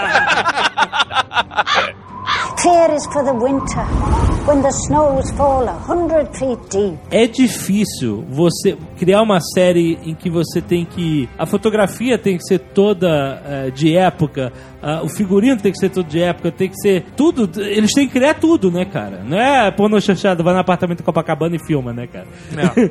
então, isso já demanda é, uma produção absurda, né? E é muito difícil acertar nisso, cara. Eu, eu, eu- sério, tem uma série que passa aí na TV a cabo que, cara, a mulher era plebeia e ela tinha peitão de silicone e lápis de olho, cara. E a mulher tava, sabe, lavando roupa na lama. Não dá, cara. É tipo assim. E as roupas, sabe aquela roupa toda nova, tipo Xena, sabe? A roupa é medieval, mas ela tá novinha. O cara acabou de comprar na loja. Não tá amassada, não tá envelhecida. Ah, isso, isso na HBO a gente já sabe que não vai ter. Esse tipo de furo não rola. Então, Inclusive, primeira... inclusive o Nerd Stark envelheceram o Boromir aí uns 20 anos, né, cara? o cara tá acabado, meu irmão. Tá, tá rasgado de, de, de, de ruga, tá gordo, porra, cara. É, o personagem que chega fala pra ele, porra, não te vejo há nove anos, tu ficou velho, hein, meu irmão? E a gente não vê ele há uns 10 anos, 9 anos de seus anéis, né, cara? Pô, eu fiquei assim, eu fiquei assustado com o cara tá acabado, cara. Eu acreditei que eu tô nesse mundo, né? Isso é o mais difícil, cara. É o que foi a magia que aconteceu com seus anéis, a gente acreditar que tá vivendo aquele mundo, né? E no livro de seus anéis, você acreditava, né? E na hora de passar isso pro filme, é um desafio. É, sabe, sabe qual é o desafio que eles têm mais do que roupa e tudo mais? É a parte de arquitetura, cara. Porque esse é um dos fortes do livro, a descrição do, do- do- das capitais, cara, de como é a diferença de cada cidade Aham. e tudo mais. Aí eles vão ter um, um, um hard time, cara, porque King's Landing é uma cidade muito maneira. Como eu não sei como é que traduziram pro Brasil, desculpe. A cidade do rei. Acho que é Porto Real, né? É uma cidade muito foda, cara. Muito, mas muito, entendeu? A descrição dela no livro. O Ninho da Águia é foda O pra Ninho da caralho. Águia, porra, cara. O Ninho da Águia é sinistro, cara. Como é que eles vão mostrar o Ninho da Águia, eu não sei ainda também. Mas Kingsland, no penhasco, as divisões de setores da cidade, entendeu? Porque, pô, tem aquele gueto, filho da puta, do, em volta dela toda, entendeu? Com a galera pobre mesmo. Então essa diferenciação do luxo com a pobreza, cara, isso, isso é uma parada que eu não sei como é que eles vão fazer. Por enquanto, o que eles mostraram de Kingsland são cenas fechadas, entendeu? É. Dentro de um lugar, parede de chegada, entendeu? Não deram uma visão ampla da cidade. Não, mas o que mostraram foi. foi- eu achei que foi. A parte de Winterfell eu achei foda. O Interfell é mais, mas o Interfell é mais rústico, né? Mais simples. É uma coisa mais simples, é mais rústico o Interfell. Here is for the winter, when the snows fall a hundred feet deep. Qual foi a grande diferença dos personagens? O Azagal falou aí que eu achava que o Ned Stark, que é o Boromir na série, fosse mais. não tivesse tão detonado, né? Quanto ele tá. O cara trabalhava no sol, né, meu irmão? É foda. Eu acho que o que ficou mais esquisito de todos foi o nosso amigo Khal Drogo. Caraca, cara, não me fale do Khal Drogo, Não, cara. ficar o drogo, né? Khal Drogo, eu acho que pisou na maionese ali, cara. O Khal Drogo é tipo o Gengis Khan, né? O É, ele é o. Gengis Khan, Ele é o cara. Gengis Khan. Ele é o É, Gengis cara, Khan. eu acho que eles fizeram um centauro gay, cara. Foi a primeira impressão que eu tive dele Não, é um centauro gay. Que lápis de olho é aquele, cara? Não, Olha só, cara, Jovem Nerd, você que não leu o livro. Certo. Você lê de um cara que é tipo um bárbaro, Certo. não usa armadura, só um coletinho de couro leve, vive no cavalo, montado a cavalo, dorme em tenda. As coisas mais importantes têm que ser feito a céu aberto. O cara não tem propriedade, só destrói e rouba o que ele quer pra ele. Como é que você imagina esse cara? É, já, tudo bem. Você imagina que de manhã, quando ele acorda, ele vai se dar o trabalho de pedir pros criados passarem lápis de olho nele, cara? Mas o cara é ex-salva-vida do Baywatch, meu amigo. Só podia ter cidade É o, é o próximo Conan, né? O ator. É o próximo, é o Conan. né? próximo Peraí, Conan. peraí, peraí. Tá de sacanagem. Esse cara é o próximo Conan? Esse cara é o Conan? É o Conan, vai ser o Conan. Puta, eu ia falar assim, porra, tá esse cara, mas o Conan tá foda, né? E esse cara é o Conan. eu, como eu te falei, não li o livro. Então quando eu vi o cara, eu falei, porra, sei lá, o cara usa lápis de olho. Os egípcios também usa- usavam lápis de olho e os caras eram sinistros, cara. Quem? Egípcios. Os Olha, né? egípcios eram os caras mais evoluídos, né? Pô, e tal, cientificamente e tal. O cara não, o cara é, pô, é, é, come carne de cavalo. É, exato. É, é a comida do cara, né, Mas eu cara? entendi, eu entendi o que, que você. Eu entendi o lado de vocês. é. E o Conan também, eu acho que vai ter lápis no olho também. É, não, eu gostaria de deixar aqui registrado meu pedido. Por favor, se fizeram um Nerdcast sobre Conan, eu quero participar só pra falar mal.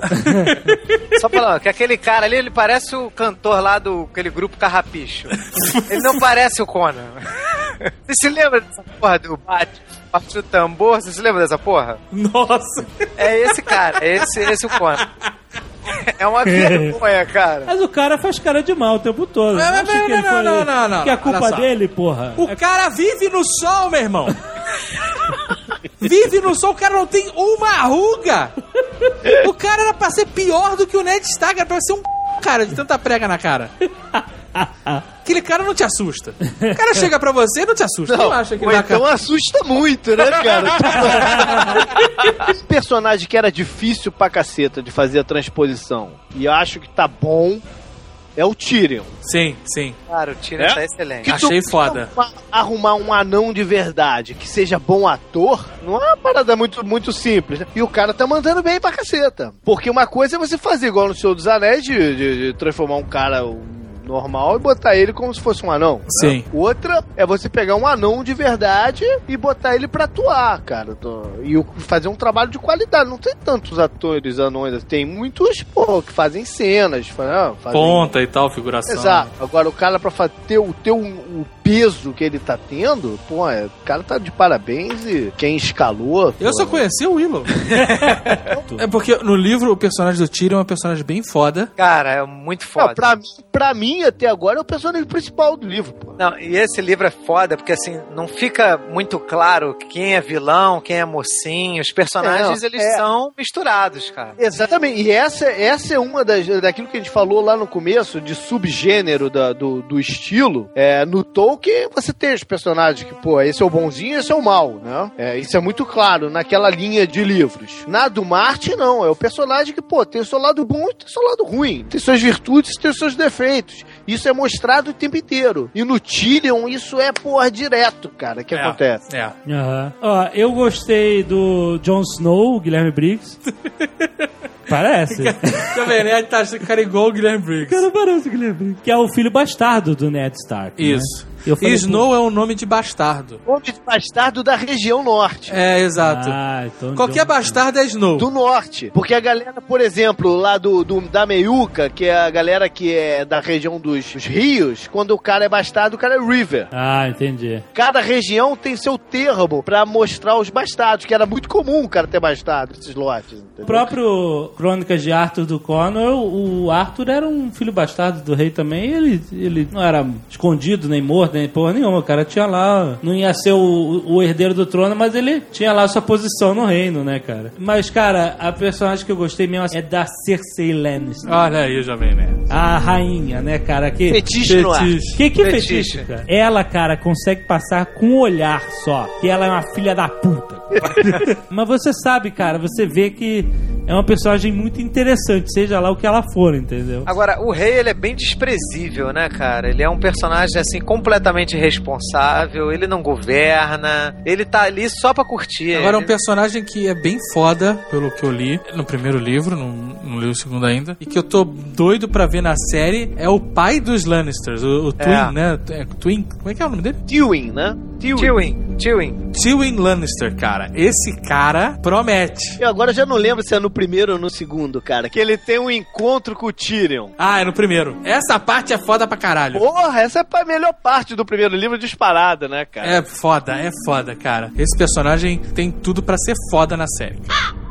Here is for the winter, when the snows fall a hundred feet deep. Ele desenvolve os personagens de uma forma muito interessante. Cada capítulo, ele é narrado sob o ponto de vista de cada personagem. E não é aquela coisa chata de o mesmo personagem vendo a mesma coisa. A história, ela, é- ela flui. Sim. E é escrita na terceira pessoa, mas de certa forma, aquela realidade está sendo vista sobre os olhos daquele personagem que ele está descrevendo no momento. Sim. É interessante até que o nome dos capítulos não é capítulo 1, capítulo 2 ou a Folha, o Lobo. Não, é o nome do cara. É o nome É. da pessoa. Então você chega no capítulo, o próximo capítulo é John, Tyrion. Eu tenho visto isso aqui em outros livros. É uma tendência de fazer isso, porque isso dá muito mais é, ferramentas pro autor do que seguir o livro numa linha assim contínua de tempo 100%, entendeu? Porque quando você vai mexendo com o personagem, você vai e volta um pouquinho, né? Você mistura um pouco o tempo, não tem como não fazer isso. Ele até consegue bem no contar dar uma progressão, mas você tem mais liberdade de mexer com o que tá acontecendo. Mas ele não repete o mesmo evento. É, ele, ele menciona um, um evento passado, mas não repete. Mas, e além disso, o que é bacana nessa, né, nessa progressão de personagem é que ele sabe, cara, esse cara, ele ele tem um timing de, de a, em que momento que, que determinado personagem vai crescer na história é muito bom, né, cara? Muito bom. Cada pedaço do livro você vê um, um- um personagem aflorando,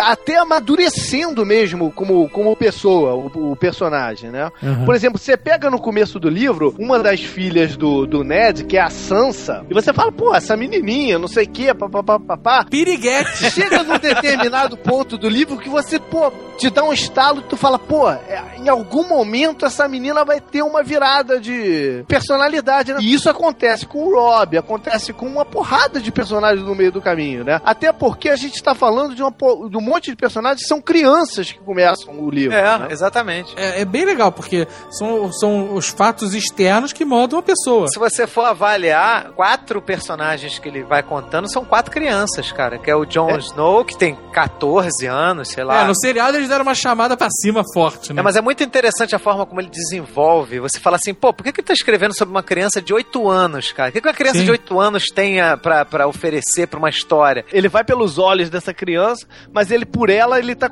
tá contando o que tá em volta, né? Isso é Muito maneiro. Esse cara ele escreve muito bem. Outra coisa também que é importante falar é que ele é imprevisível. A forma dele escrever, você, você tá crente que você já, pô, já tá vendo toda a história. Não, isso vai acontecer desse jeito, aquilo ali vai acontecer daquele outro. Cara, de repente ele vem e muda tudo. E você fica, caraca, que isso? Isso é inacreditável, cara. É calça riada atrás de calça riada, né, cara? Ele te deixa, cara, surpreso a todo momento. Você lendo, você vai imaginando as coisas e vai projetando, né? O É, que, que é. vai acontecer, quais são os seus portos seguros na história, Ou né? seja, quem tá ouvindo agora e ainda não começou, nem perca seu tempo. Projetando muito, não. Nem uma outra parada que eu ouvi que é muito maneira é nem se apegue a ninguém. Não se apega a ninguém, mano. Mas olha só, vocês estão falando isso, o Guga, que já leu o livro faz algum tempo e tal, me avisou isso, e eu comecei a ler o livro, comecei a ver a série, e não adianta, mesmo o Guga tendo avisado, eu tô Não tem jeito. me apoiando nos pontos seguros, eu tô projetando o que vai acontecer. Não adianta, compadre, é, é natural você fazer Então, isso. ó, ele vai tirar tudo isso de você miseravelmente. Ai, meu Deus. Porque você se apoia, não. Esse aqui é, esse aqui é meu, esse aqui é do meu time. Eu vou te falar mais, eu vou te falar mais, Jovem Nerd. Ah. A gente vai tirar isso de você miseravelmente. que a partir de agora estão liberados os spoilers. Ai, meu Deus.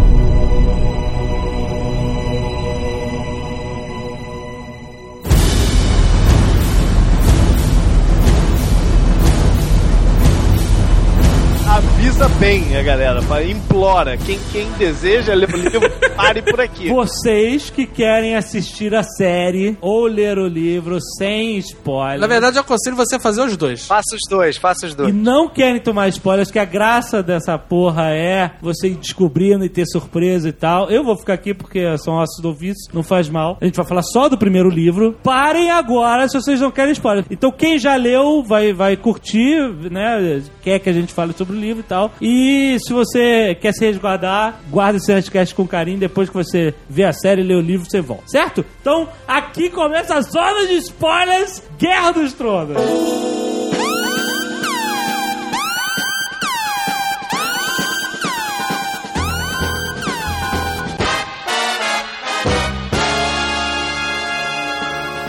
Você sabia que o Ned Stark morre no final? Não!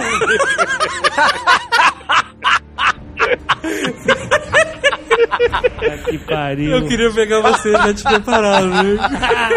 Caralho, isso é sério mesmo? Puta que pariu. É seríssimo, cara. Que merda. É seríssimo. Você tem uma chance de ir embora agora, cara. Ai, meu Deus. Porque você. É foda que você não espera que ele vá morrer, né, Cara, cara? Você até sinistro. duvida, né, cara, que ele vai morrer mesmo. Ele tá ali, Você não fala, ele não. tá ali pra morrer e tu fala, não é possível. Daqui a pouco, bum, morreu, né? Se bicho? você acha que o Cornel mata os caras do nada, isso é, é é mais escroto ainda. Nem descreve a cena. Nossa. É assim, o rei mandou cortar a cabeça. Próximo capítulo. O que acontece? O rei morre primeiro. Puta que pariu.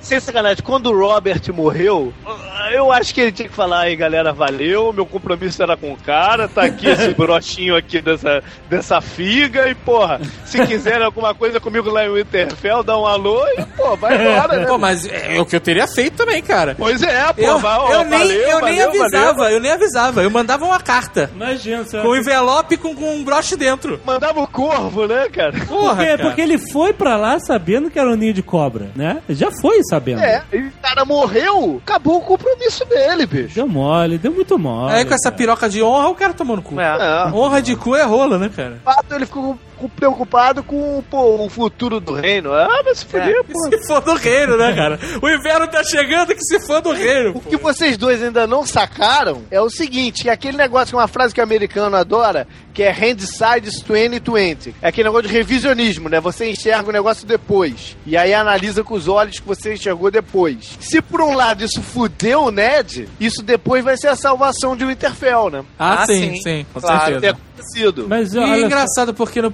Eu não vou falar esse spoiler, coitado do Jovem Nerd, né? Vou deixar Ai, quieto. meu Deus. Pô, tu já, já fudeu a minha meia vida. Não, no- pior que não. não, então Pior que não, cara.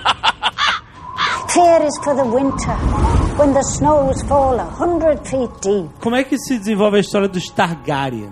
Eles estão lá... Ah, Jovem Nerd, você pediu, cara. Não, não, puta que. Podia dormir sem essa, né? Não, mas na verdade a história deles, do, dos Targaryen e do Khal Drogo, são um excelente exemplo pra mostrar como esse livro é foda e imprevisível, cara. E, e como tudo é pensado e como nada acontece por um acaso. O Viserys, Viserys Targaryen, É. é aquele, é o filho mais velho, o, o, o próximo rei, né? O herdeiro dragão, como você queira chamar. Aham. É o rei pedinte, como eles chamam, né? É, sim. Porque ele vive de favor dos outros, nunca pegou numa espada, nunca deu uma porradinha, nada. Só fica nesse negócio de meu reino, meus súditos, meu reino, meus É súditos. o Jorginho Guinle, de Westeros.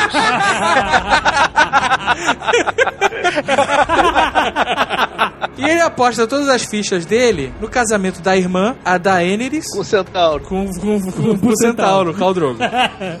o Gengis Khan de lápis de olho. Ele, na cabeça dele, acha que fez um acordo com o cara. Eu Certo. te dou a minha irmã, você me dá 10 mil homens, tá tudo certo. E a gente invade lá. Eu vou lá, invado, ganho meu reino e fica uma beleza. Isso. Na cabeça do cara, do bárbaro, não. Você cedeu sua irmã e eu vou te dar o trono quando eu quiser, se eu quiser. Eu já acho, cara, que, porra, o Caldrogo só pensou a cabeça de baixo, cara. Ele falou, pô, eu quero essa menina de cabelo diferente aí. Pô, vou aturar esse malandro até quando me for conveniência. Ele Uhum. nunca passou pela cabeça dele ir pro, pra É Westeros. porque eles falaram que eles não tinham marinha, frotas, navios. Tinha, só não tem tinha- cavalo. Eu acho que nunca passou pela cabeça dele cumprir essa parte do trato, cara. Não, e aí o que acontece? O rei pedinte, o, o Viserys, fica enchendo o saco. Ah, enchendo o saco da irmã, enchendo o saco todo mundo. Cadê a porra do meu, do meu soldado? Meus homens, meus homens, meus homens, meus homens. Até que ele faz merda. Ai, meu Deus. Khal Drogo fala assim: Ah, você quer ser coroado?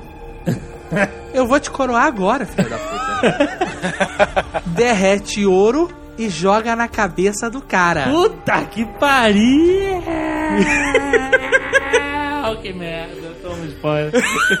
Toma spoiler. Tipo, a a mulher agora é a Khaleesi, E ela não tem mais pra onde ir? ela é a esposa do Gengis Khan, pra ela tá tudo certo, ela virou rainha da- dos cavaleiros ali, Isso. mas ela começa a despertar nela essa parada de agora eu sou a última dragoa, tenho o sangue do dragão, eu sou a herdeira, ele, aquele é meu reino, ela começa a ter esse sentimento. É a parada do que o JP falou do personagem dela crescer. Quando o irmão morre, ela passa a ser é, é, o, a- o herdeiro, né, do reino, dos sete reinos. E ela começa a falar com o Khal Drogo, olha, vamos lá, é maneiro, tem as paradas diferentes, tu vai gostar. E o cara não tá nessa. Ah, não, eu não, meu cavalo não nada, se se fosse pra chegar lá, cavalo tinha asa, não, não tô nessa.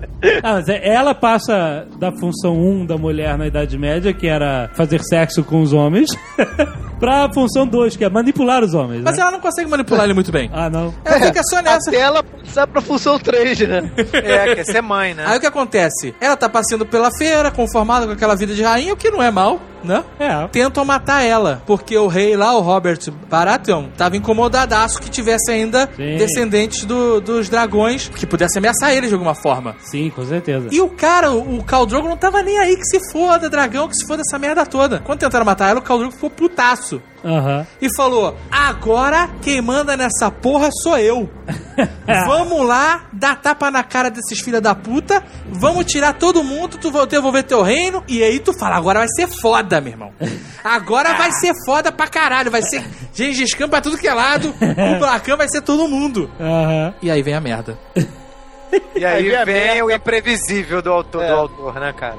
Ai, não, meu Cai Deus. no chão, Jovem Eu tenho Nerd. até pena de contar pro Jovem Nerd, cara, porque... Porque ele morre, bicho. Puta que pariu. E ela aborta, porra. Puta que pariu, fudeu Fica assim, tudo. tu, tu filho da puta, como é que. Caraca, como é que mata o cara, aborta a criança? E agora? que Tava tudo certo, né, meu É, irmão? cara. Cara, porra. mas é, é, é, é muito genial como isso acontece, cara. Porque o cara pegou toda o calaçar dele, são 40 mil cavaleiros, e tá indo pros portos. No caminho encontra outros guerreiros e luta com eles, porque eles, afinal de contas, são bárbaros e tem que lutar com todo mundo que eles estão no caminho deles. É claro. E ele passa um perrengue na luta. Eles, eles vencem a luta, mas o cara leva uma lanhada no peito gigante. O cara fala um milhão de vezes que corta o mamilo dele fora. Não sei pra que essa obsessão do cara. Não precisava ter insistido nessa porra de ficar falando que o mamilo foi destruído, o mamilo foi cortado. Toda, porra, você virava a página, mas não se esqueça do mamilo. Ela fica com pena das mulheres que estão sendo estupradas e salva algumas mulheres dos cavaleiros e, e causa uma quizumba, porque os caras, os cavaleiros dele estavam, porra, mas é meu direito, caralho. Eu lutei aqui, é o mínimo eu poder estuprar alguém, roubar um negocinho. E ela, não, mas essas aqui eu não quero, essas aqui são minhas. Aí salva uma velhota, que era uma curandeira. E ela toma confiança e amores por essa porra dessa velhota. E quando ela chega lá e vê o cara com o peito. O cara cortou, fez, tirou uma, um bife aqui do peito e caiu a pele, sabe qual é? Aham. Ele fala, ó, essa aqui é minha curandeira agora e ela vai resolver o problema do teu peito. Fecha o peito do cara, costura, passa um guento, sei lá o que. O cara começa a piorar, piorar, piorar, piorar. E ele tem os irmãos de sangue dele que são jurados a ele, que morrem que, se ele morrer. E os caras começam a ficar putos, falar que aquela porra é uma feiticeira maligna, Maeg, que eles chamam, e que tá fazendo mal a ele. E ela começa a peitar os caras e ela manda um cavaleiro ocidental que ela tem com ela defender e o cara mata os, os irmãos de sangue do cara e ela bota a mulher pra fazer um ritual maligno, sinistro. Última tentativa É, a última de salvar tentativa cara. de salvar o cara. O cara tava na merda, Pedro, o cara tava podre já. Todo mundo já tá falando que o cara ia morrer. Aí ela começa a fazer o ritual, dançar com os mortos lá, um monte de sombra na cabana, o caralho. No meio tempo dessa parada, a princesa, a Dani, começa a parir, estoura a bolsa. E o cara morrendo com a maluca dançando lá dentro, com fazendo o ritual maligno, a mulher parindo lá de fora, todo mundo com um cagaço que tá todo mundo amaldiçoado, né? Se o pessoal capial, quando vê qualquer merda assim, é a mesma coisa, né? Tá todo mundo amaldiçoado, né? Ninguém quer fazer o parto na mulher porque ela tá amaldiçoada, porque tá todo mundo amaldiçoado. Sor Jorah Mormont, ele fala, não, ela, ela sabe fazer parto, ela falou pra gente, entra na cabana, o capítulo. Puta. Quando volta, É. o cara sobreviveu e ela abortou. Na verdade, o filho nasce morto. Nasceu morto. Mas o que aconteceu de fato foi a mulher tinha ficado putaça porque os cavaleiros tinham invadido a terra dela, A destruído mulher a tudo. velha maluca. A velhota. Aham. Ela ficou putaça porque mataram todo mundo, destruíram o templo dela, curraram ela e o cacete. E ela fez de propósito. Nossa. Ela fechou a filha do cara e deixou apodrecer de propósito. E ela matou o filho da mulher de propósito no parto. Caraca, mano. E aí, quando cara. o cara ficou fudido lá, catatônico, perdeu todos os guerreiros. É. Os caras não seguiam um líder fraco. Né? Aquela porra de cultura barra. Os outros caras é, em comando começaram a falar: agora eu sou o líder, eu sou o líder. Um levou 20 mil, o resto começou a debandar em menor Nossa, escala. A mulher destruiu o império do cara. Destruiu tudo. O cara virou um- o Dom Lázaro Venturini. E, e se eu não me engano, assim, a mulher ficou estéreo também. Ficou estéreo. Nossa, merda geral. cara. Geral, Aí tu fala- cara. Aí tu fala assim, caralho, que filho da puta.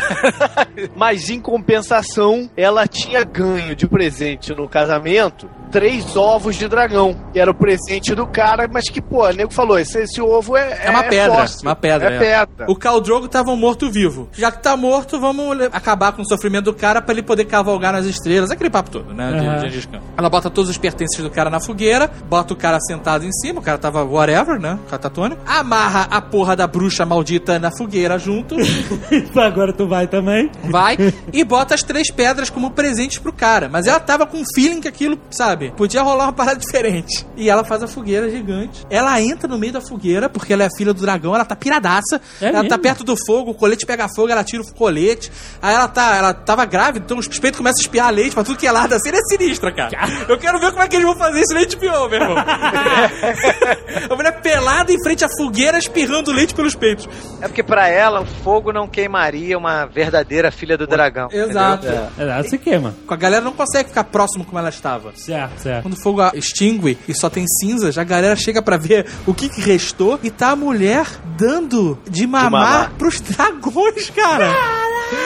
Os bebês dragões. Os bebês dragões que nasceram. Três dragões, um vermelho, um verde e um preto sinistro. Cara, então aí vem a fantasia mesmo. Aí né? acaba o Aí primeiro volta livro. a fantasia e acaba o livro. Acaba o livro? Acaba o livro, cara. Puta que pariu, caralho, maluco. É foda, Eu sabia cara. que você Cara, ia é longe, livro. cara. O livro é É foda. foda, Nossa, cara. caraca. É foda, é foda. Aí, é o que eu falei, a parada do imprevisível e de, porra, um personagem de nada, uma curandeira que causa essa porra toda, cara. Olha que filha da puta. E aí vem o negócio. Aconteceu essa tragédia. Perderam a força de ataque que ele, o, o Drogo tinha decidido ir pra lá. É, tua expectativa como leitor. É, acabou essa trama, né? Tu fala, pô, fudeu, não- daqui não sai mais nada. Exato, exatamente. E aí vem o Valento, que é o renascimento dos dragões, né, cara? Não, e é aquela parada da, da mulher tá com um cara e ela resolve salvar quatro mulheres que estão sendo estupradas e uma dessas mulheres fode tudo. Cara, é- Foda, é, né? inacreditável. Você tá lendo a mulher salvando a outra e pegando ela como escrava pra servir a ela, você não vai esperar que essa mulher vai fuder tudo mesmo. Fuder. Uma mulher dessa vai matar o Khal Drogo, cara. É muito sinistro, cara. Caraca, sensacional. Por isso que você não pode se apegar a nenhum Não personagem. pode, cara. Tudo não pode- pode mudar. Na série com lápis de olho, você normalmente não deve se apegar ao Khal Drogo. né?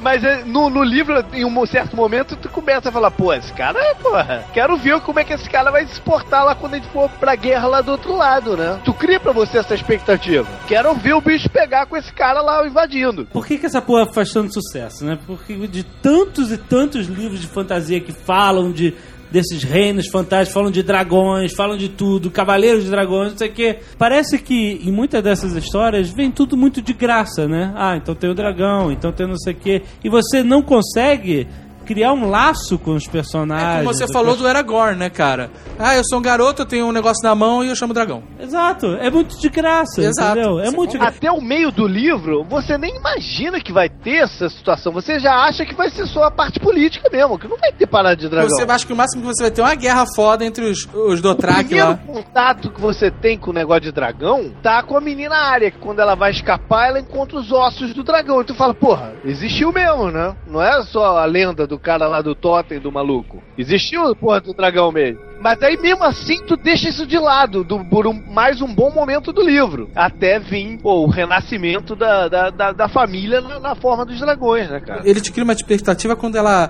tá dentro da tenda dela sozinha, de bobeira e tal, e ela pega os ovos dos dragões e joga na, na fogueira. Uhum. Ela, puta, eu acho que isso aqui vai dar certo, hein? Tô fazendo nada mesmo. Pum. E a parada custa uma fortuna. O cara falou: olha, minha senhora, vendendo um ovo, a senhora compra uma barcaça de guerra. Se vender três, os três vivem bem o resto da vida, o cara, o Aham. cavaleiro fala, o- Aham. o, Sr. Jorah. Aí você vê o seguinte: os bebês dragões ali podiam estar até influenciando o comportamento dela. Sim, sim. Até nesse ponto de, de, de passar a dar pra ela a vontade de voltar pro outro lado. Pode Podia ser, sim. até estar influenciando ela dali. E é legal porque o nascimento dos dragões é envolto por uma certa magia. O que, é que acontece? A feiticeira, quando vai cuidar do marido dela, fala assim: olha, pra recuperar a vida dele agora, já que já tá morrendo, o feitiço que eu vou fazer tem que dar uma vida em troca. E ela se pergunta: a minha vida? Ah, não, não. A sua não, pode ficar tranquila. E aí faz a porra da magia toda lá, e o cara fica Dom Lázaro Venturini e ela mata o filho do cara. Ah. E aí, quando ela faz a mega fogueira, ela bota o marido, que tá vivo, um catatônico lá, um zumbi, mas tá vivo, né? Ela sacrifica um cavalo gigante lá, o garanhão que eles tinham, e sacrifica a feiticeira. Sim, claro. Três vidas pra três dragões. Que maneiro, hein? Foda, né, cara? Cara, eu não tinha percebido isso. Foda, Caraca. cara. Foi foda, né? Ah, e olha, olha a estrada que esse cara pavimentou pra, pra te introduzir isso. Vou colocar uns dragões nessa história. Mas não vai ser de graça. Olha só o que, que ele preparou. Ah, o livro é viciante, cara. Você começa a ler, você não consegue parar. Mas essa parte a gente contou porque ele- ela mostra o espírito do livro, cara. Como ele é. é. imprevisível. A mulher que não tinha nada, era a irmã do Viserys lá, o rei pedinte, ela- eles não tinham nada. Eles não tinham nada. Eles casam com um cara, matam o irmão dela, ela fica sozinha, mas a partir ela passa a ser mulher de um rei, de um soberano, que gosta dela, Aham. gostava dela. Eles decidem invadir o reino, então tô com perspectiva agora de guerra fodástica, e o cara morre. Acabou. Do nada. É, o spoiler foi justificado por conta disso. Aham. Já a do Ned Stark e do Roberts eu contei de sacanagem mesmo.